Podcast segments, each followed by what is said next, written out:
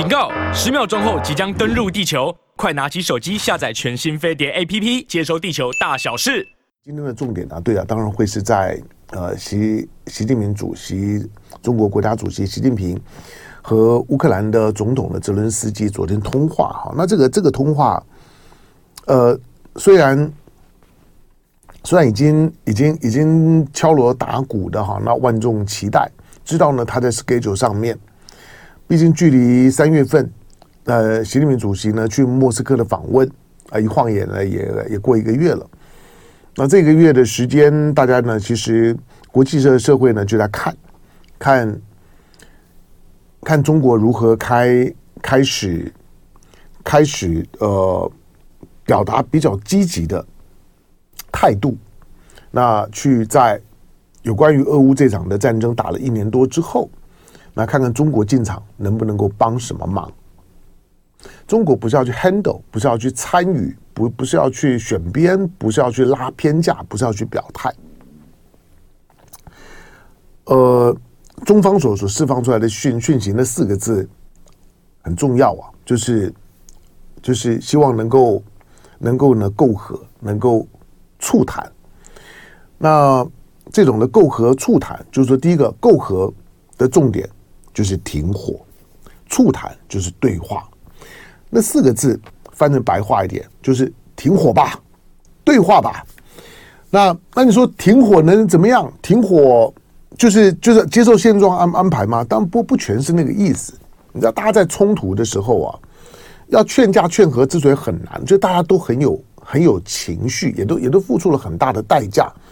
而且周围牵涉的利益方的那个立场差异都。都不一致，大家呢，甚至有可能各有各的盘算，可能都有都有自己的私心。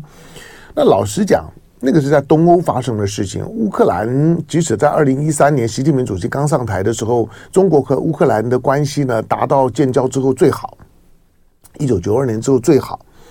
二二十年的在当时最好。那个时候那时候也签了也也签了中乌中乌呃呃。呃，那个叫这个什么全全面战略伙伴关关系全面战略伙伴的协定。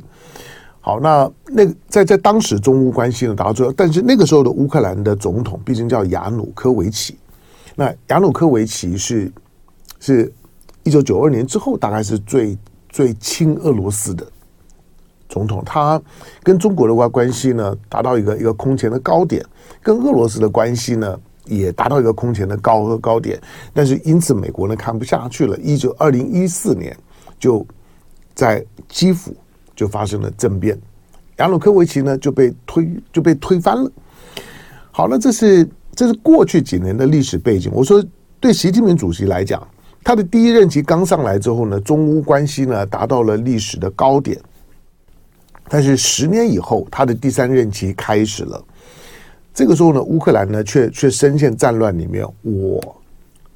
我私心设想，我如果是习近平，我一晃眼了，乌克兰一绝呀，就是说十年一绝乌乌克兰梦啊！这乌克兰这这十年到底怎么了？你知道，就是说一个一个一个国家，一个一个大的体制、大的群体的幸福的维持是非常困难的，就是。大的群体的幸福特别容易啊，会出现了那种呢十年二十年一回头一晃眼了，就就觉得到底到底到底怎么搞的？怎么原来好好的日子会变成这个样子？然后然后付出了这么大的代代价，而且呢一切呢都被摧毁。那那种十年一绝乌克兰梦啊，我觉得像生活在台湾啊那种的国国际视野跟那种的情感。很难投放到这么远的地方。台湾跟乌克兰的关系呢，除了除了少部分的，你看到几乎都是一些影剧跟花边新闻啦。就那乌克兰美美女到了到了台湾，嫁到了台湾之后呢，然后漂漂亮嘛，那洋也洋面孔嘛，在台湾，那大概就就有一些呢，在演艺圈里面的活活动的机会。你你看到几乎都都是这些，否否则在台湾呢，谈不到乌克兰的。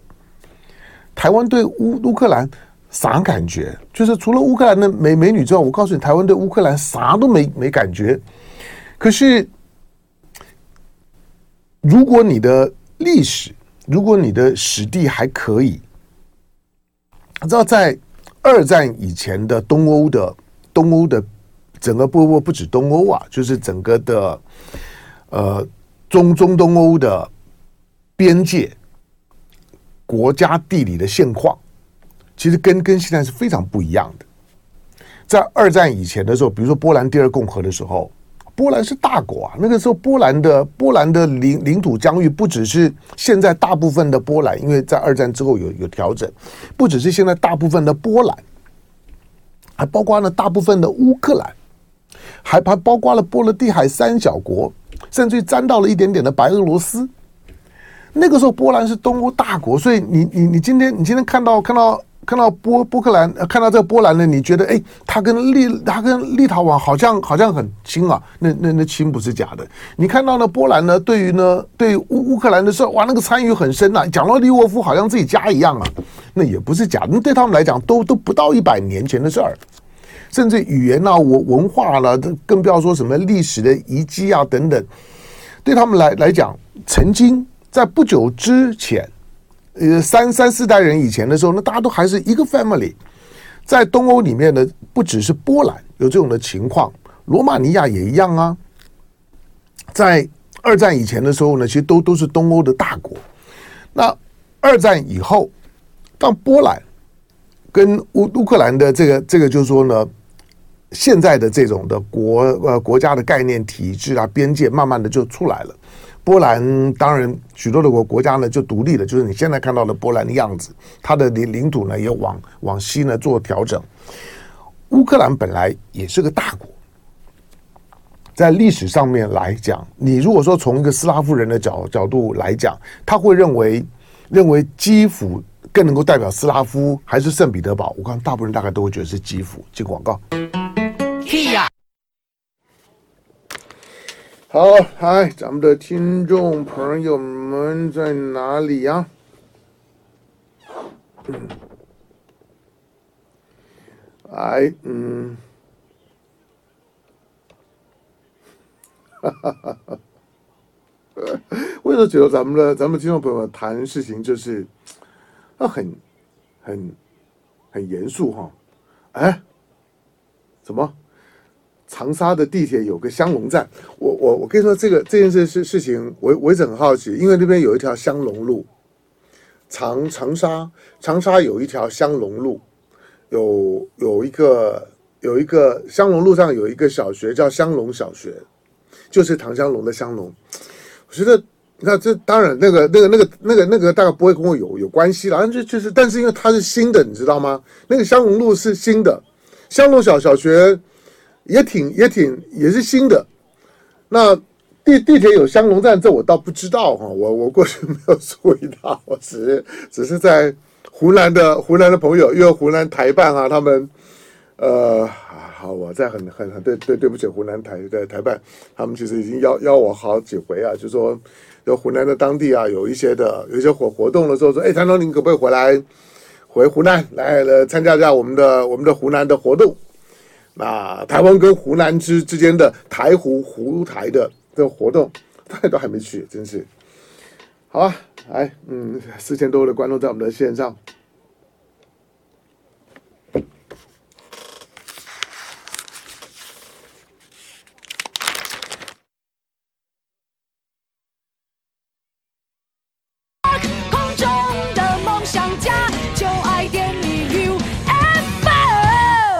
好了，八点四十四十二分，哎，呃，我们的节目不管大家都跟大家呢说说早安。那习近平跟泽伦斯基的通话，刚刚我们的我们的听众朋友呢，就其实其实很有很有很有 sense 的，就就是就是他不只是不只是习近平访问了莫斯科之后的必然，只是时间点以及那个气氛呢怎么抓。那昨天的这个这个通话，嗯。有一些细节到，因为因为乌克兰方面呢，泽伦斯斯基的办公室呢，就告诉他说是一个很长而且有意义的通话，但是有多长，谈了些啥，那个细节的部分呢，透露的不多。那反正中方的态态度呢，就是媾和就是停火，促谈就是对话，中方呢就是在做这件呢敲边鼓的事儿。不过因为这中间呢，呃，又发生了一些。从习近平到莫斯科访问之后啊，虽然西方的媒媒体呢一片骂，觉得因为毕毕竟在俄乌战争发生了之之后，习近平也很久没没到莫莫斯科，一年没有啊。那这个时候，这时候去一开放了之后去哇，那个你看得出来，看得出来中俄之之间，呃，虽无同盟之名，但是更似同盟。啊，那个从从西方的媒体的角度来讲，你看到俄罗斯啥啥，现在不要说看到俄罗斯啥都骂，看到中国也啥都骂，两两个呢，我看你怎么怎么看都不顺眼了，两个都在一起，那铁铁定是要骂骂翻天的。那个西方媒体的那个。或者说那种的意识形态跟跟政客们的那种表达的惯性，那个不用管它。今天反正很清楚，我们从从去年就已经讲过了，就是最后最后关头的时候，如果要让俄罗斯跟乌克兰有停火，能够呢减少伤亡，而且开始做一些这场的伤亡惨重的战争的战后的安排，必须要中国进场，即使它离中国非常非常远。即使在亚努科维奇之后呢，中乌关关系也不咋样。老实讲，也真的不咋样。那但是作为一个联合国五常之一，今天呢，地球上面许多的地缘政治的难题，已经大家都不寄望美国，因为美国呢，就是每个地方的搅搅屎棍儿，就是相反的，就每一个地缘政治当中的动荡、冲突、混乱，当地。不管呢，敌对的双方只要沉淀下来呢，想一想都知道，关键是美国。换句话说呢，让美国因为呢，因为地域冲突的原因，让美国进场，那个呢，基本上面都是引狼入室。今天地球上面，我昨天有有概略的，嗯，我是什么时候讲忘了。好，那从从克林顿。克林顿卸任前的时候呢，克林顿卸任前的时候，很希望呢能够把中东的以巴问题呢，能够呢推到一个新框架。但是最后你你看到了没有用啊，那个那个框架最后呢，只只是让让以色列得到了缓冲，捡了大便宜。那个呢框架最后呢，阿拉法特过世了。阿拉法特过世了之后，你就看到现在的巴勒斯坦。巴勒斯坦呢，就是简简直就就就是让以色列予取予求。所以在克林顿之后，美国再也没有针对呢地缘政治当当中的动荡冲突，不管是政治经经济的，二十多年的时间了，美国对这个世界的和平一点贡献都没有。相反的，二零零一年当九幺幺发生了之后，美国呢专注的在全世界各地呢复仇，美国呢就自己组了复复仇者联联盟，只要呢得罪美国的，只要呢只要美国呢认为认为你你对我不怀好意的，修理你，我进阿富汗，我进伊拉克，你今天回头回头去看的时候呢，当美美国美国也还是有一些呢。有有一些我觉得很很深刻的反省的声音了，虽然带一点无无政府主义的色彩，很深刻的反省的声音，就是告诉你，就是说美国呢，美美国进阿富汗呢所高举的那个要要让阿富汗呢出现一个亲西方的民主的政府，那根本就是个神经病。在美国呢，没有呢，没有没有进呢喀布尔呢去推翻神学式政权以前的时候，就算是神学式政权。它的控制范围也很有限呐、啊。阿富汗自始至终呢，就不具备一个一个所谓的现代国家的那个那个那个该有的样子。虽然我们叫它阿富汗，为什么呢？为什么美国美国走了以后呢？神学式政权重新回到了喀布尔，到现在为止还没有一个国家正式承认这个政权，包括中国，就是它很难搞。中国在边境上面，中间还连着一个细细的瓦罕走走廊。中国对于阿富汗的问题，帮忙归帮忙，救助归救助，友好归友好，但是政治的表达，中国都很谨慎。但是呢，美国呢，对于阿富汗的问题，基本上就白痴。所以呢，到最后呢，其其实每一个美国总统都知道，从从奥巴马，从川普到拜登。都很清楚的知道阿富汗的问题最后要怎么收着收场，就灰头土脸就收场就好了，就是走走就是了，你不走一点办法都没有。同样的呢，伊拉克呢也是一样，找个理由呢去入入侵伊拉克，就是看海山呢不不顺眼，主要是因为呢海山想要摆脱美国的影响力，海山呢卖油准备要用欧元，他也没有说要用人人民币啊。二零零三年人民币呢还还没有没有没有没有这么大的魅力啊，海山只是说好以后呢。由我卖油的这个计价呢，我不用美元了，我要用欧元。只是这样，美国呢干掉他。在过去啊，得罪美国的，基本上面呢，大概就要就要知道自己的下场。好，但美国呢，美美国呢，做一根搅屎棍，把所有的呢他参与的地缘事务呢都搞都搞烂。因此，俄乌战战争的背景，基本上面呢，也是美国呢。的这个 Neocon 在在过去的二十年，在整个东欧地区，对了，就是说从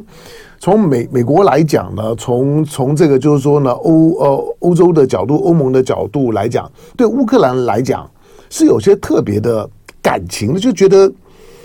觉得呢，把乌克兰呢从俄罗斯的影响势力范围里面挖出来啊，那个很过瘾啊，那个那个东欧的东欧的大国也也是欧盟跟跟俄罗斯之间的最重要的路桥。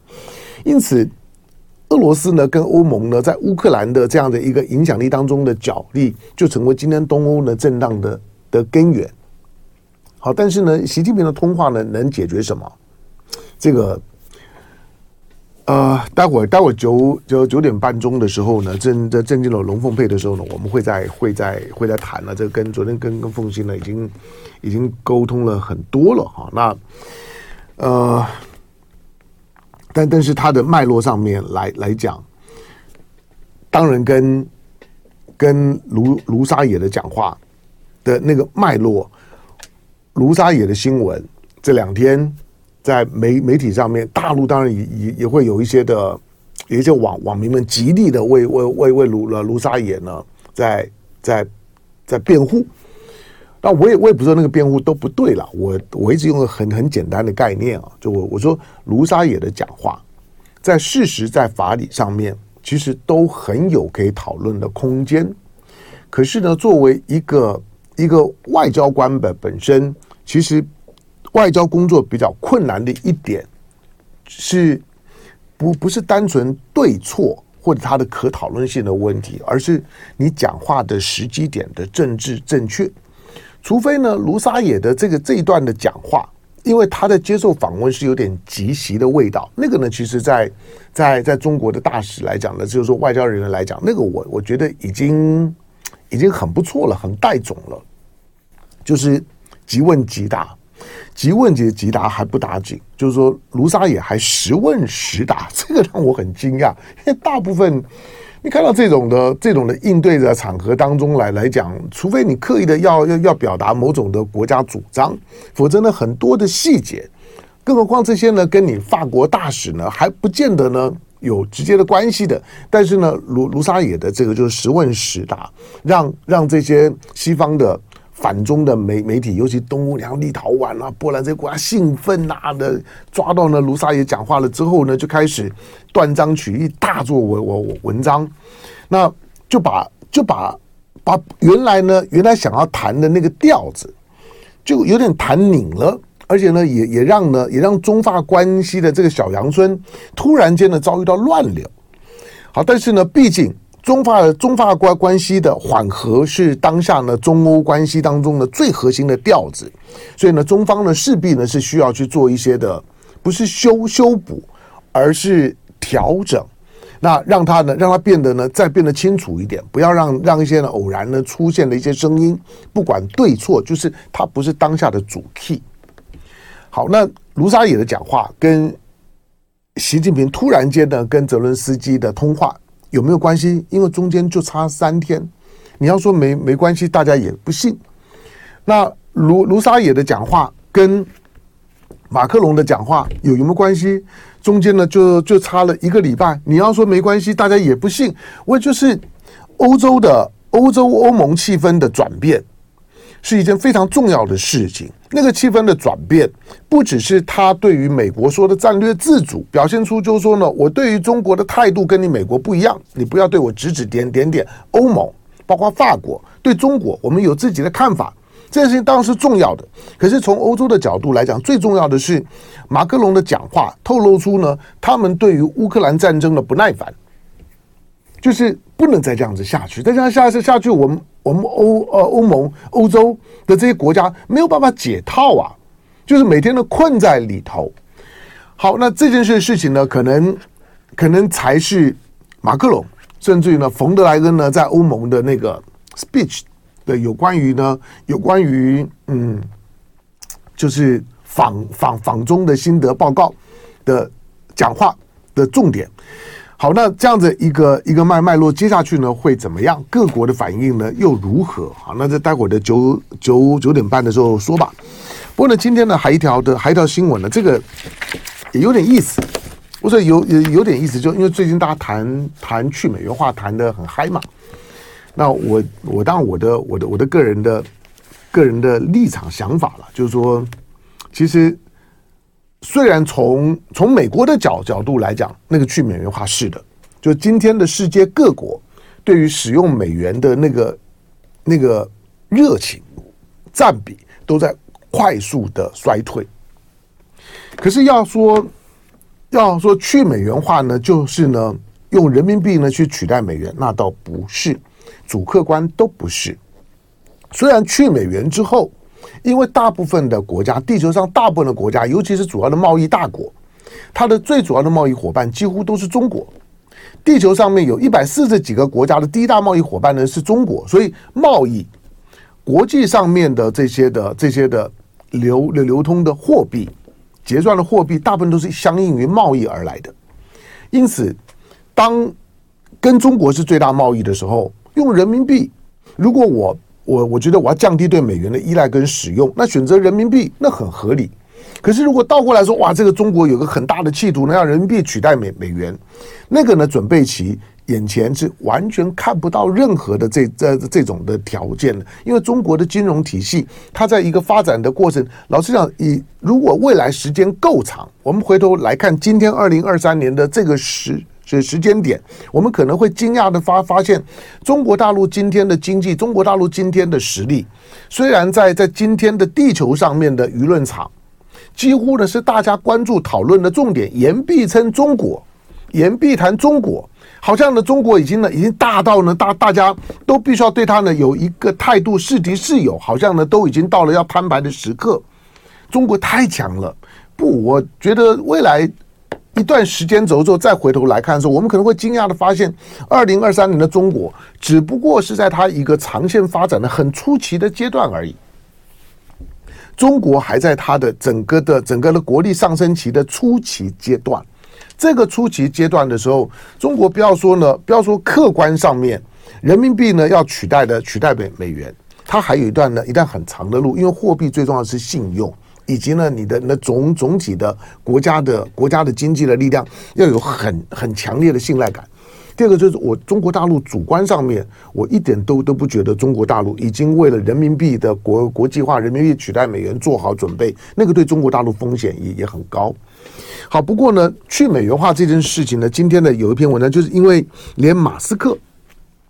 连马斯克呢都都都谈到了去美元化。马斯克说呢，频繁的把美元呢武器化，其他的国家呢自然会呢拒绝呢使用美元。里面呢特别呢特别谈到了谈到了几件几件事情。好，那这个呃，其中呢一位的一位美国的学者提到，美元在世界结算中的世界体系结算中的份额，从二零零一年。就是跨到二十一世纪，二零零一年的时候呢，美元在全球的货币结算当中占比到百分之七十三，将近了四分之三。可是呢，到二零二零年剩下百分之五十五，而过去一年就剩下百分之四十七了。那你就知道那个变化是非常非常大的，美元正在衰退。